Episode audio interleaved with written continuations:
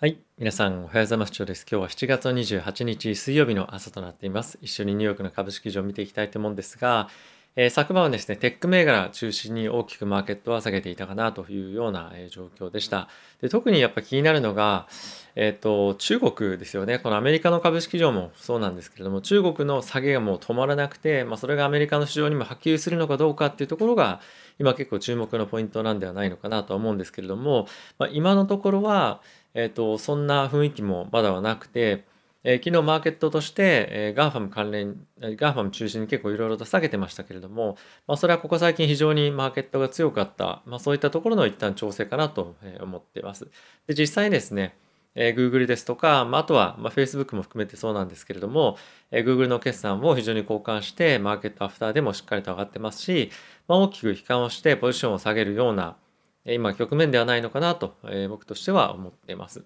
で、え、昨日ですね、僕はポジションを一旦ちょっといろいろと、え、生産かつ、まあ、買い増しとかをして、え、中国銘柄に関しては、もう一旦全部降りました。もうちょっと降りるタイミング正直遅いかなとは思ったんですけれども、えっと、まあもともとそんなに ポジションがあの大きくなかったっていうのはあるのと、まああとは、えっと、今後、さらに下げていく可能性がある、もしくは、まあ、なかなか上がっていきづらいあの相場になるんじゃないのかなと思ったので、えそういったところから今一旦外れるというような感じでした。まあ、結構長く持とうかなとずっと思っていた銘柄ではあって入れていたんですけども、ま、今回みたいな形でで政府がま自主的に主導してマーケット今下げてるっていうような状況だと思うので、まあ、今あの無理にリスクを負って中国市場でま相場を張る意味はどこまであるのだろうということを考えるとまあ、一旦そこら辺は、えー、生産して、まあ、次に行こうかなということで、えー、そういった形で、えー、動きました。まあ、合計でおそらく、えっ、と、中国銘柄あの投資してたもので平均的に大体10%ぐらい下がっちゃったかなっていう感じではあるんですが、まあ、ポートフォリオの大体どれぐらいかな？5%ぐらいっていうふうに、まあ、その規模ぐらいで収まってたんで、まあ、そこまでダメージは大きくはなかったんですが、まあ、ちょっと個人的にはえー、本当に長期で持とうと思っていた銘柄ではあったので、まあ、少し悔しいなというような感じですね。まあ、売ったのはバイドゥと、あとはニオですね。はい。で、えっ、と、マーケットちょっと一旦指数見ていきたいと思うんですけれども、えっ、と、ダウに関してはマイナスの0.24%、S&P がマイナスの0.47%、ナスダックがマイナスの1.21%、ラッセル2000がマイナスの1.13%ということで、まあ、やはりテック主導での大きな下落というふうにはなってたかなと、まあ、大きなというか、まあ、下落になってたかなと。で、えっ、ー、と、必ずしもそのマーケット今総悲観状態っていうでもわけでもないですしなんか少しやっぱり雲行き怪しくなってきている中はなんとなくあの中国が下げてるってこともあってやっぱり非常にそういった感じは強いのとあとはヨーロッパの方がえっと、やっぱり頭打ち感っていうのはかなり強く出てきているんじゃないのかなと僕は思ってます。逆にそうなることで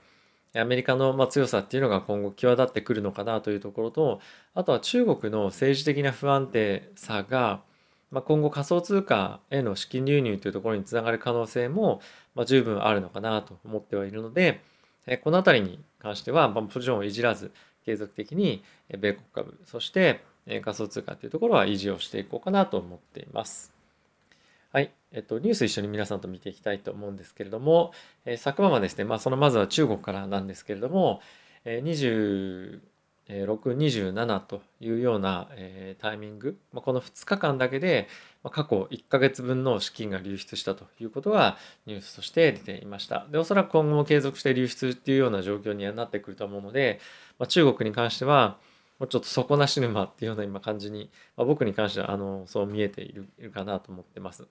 で中国の結構3倍レバレッジここ最近ツイッターとかでも取り上げられてますけれども、えー、20今 20, 20ドルっていうところの水準でアメリカで上場されてるんですね CWEB CWEB かな？なんですがもう過去1年分の上昇っていうのを全て吹き飛ばしているというような状況ですし、まあえー、と市場最市場というかまあここ数年の最安値が大体確か16ドルとか17ドルぐらいだと思うんですけどもその今レベルに到達しそうで、えー、もう本当に触らぬ神にたたりなしぐらいな感じの今勢いになってるんじゃないかなと思ってます。ただしまああの何が起こるかまあ分かんないのでここから反転というところも、まあ、もしかしたらあるかもしれませんが、まあ、僕は一旦ちょっと出たいと思ったのとあとはあのリバウンドがもしあるかもしれませんがえ僕はそんなに大きくしかも継続的にリバウンドできないと思うので、えあのあまりその辺り触るのはお勧めできないかなと思っています。であとはですね中国で、まあ、一番最も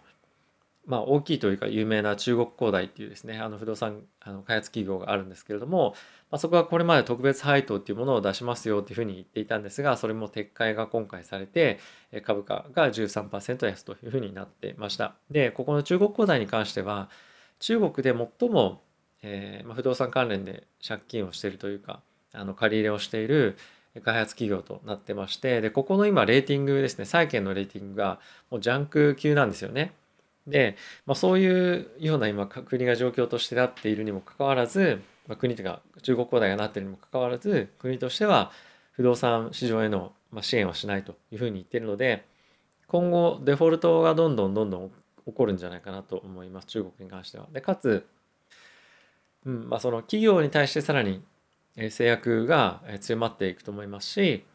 えっとまあ、もちろん国としてはあのテクノロジーとかそういう面ではどんどんどんどん豊かになっていってると思うんですよね。でただし企業の、えその一つ一つの企業の自由度とか、まあ、あとはその今後分割とかっていうのももしかするとあるかもしれませんけれども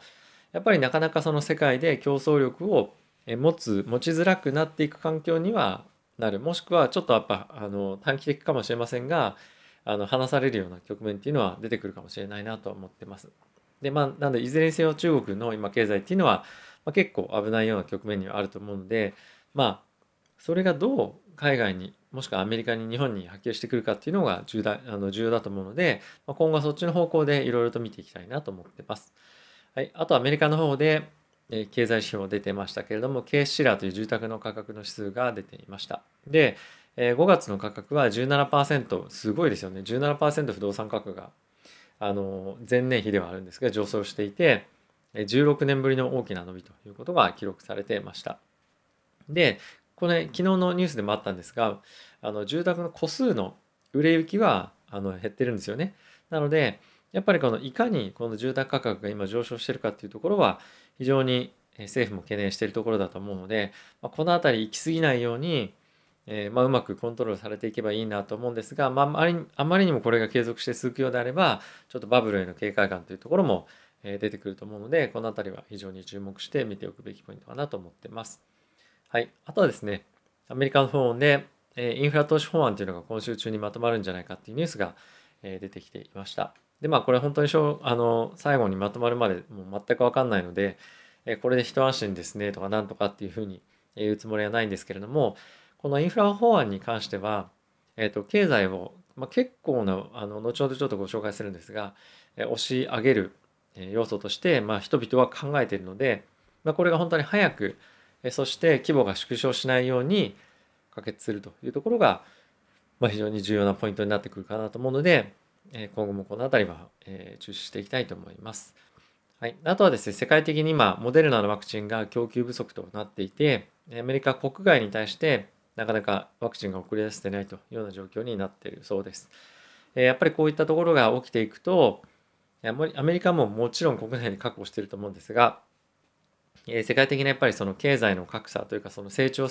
性の格差というところに出て出てきて、えどんどんどんどんまたあの世界中であの 以前ちょっとパテントをあの全部開放しろだろうなんだろうとかっていうふうな話がありましたけれども、まあ、このワクチンだけじゃなくての他の業界でもなんなんとなくそういう嫌な感じのあの流れになってくる可能性っていうのはあるので、まあ、この辺りはまず早く解消してほしいのと、まあ、あとはその海外特にあのアメリカもそうなんですけれどもまだワクチンが行き届いてないところで再度感染拡大というところが今やっぱり結構懸念されていて、まあ、中国も含めてなんですけれどもこういった流れがなかなか止まらない限り、まあ、経済の安心経済の回復っていうのも安心感を持って見ていられないというのもあるので、まこの辺りはですねあの早くあの対処しておきしていただきたいなと思ってます。ちなみにその遅れる速度なんですが、まあ、約1ヶ月ぐらいの、えー、遅れが出ると。でかつそれを、ま補給する補充するようなワクチンの在庫はあのモデルナとしては持ち合わせてませんということが発表されていたので、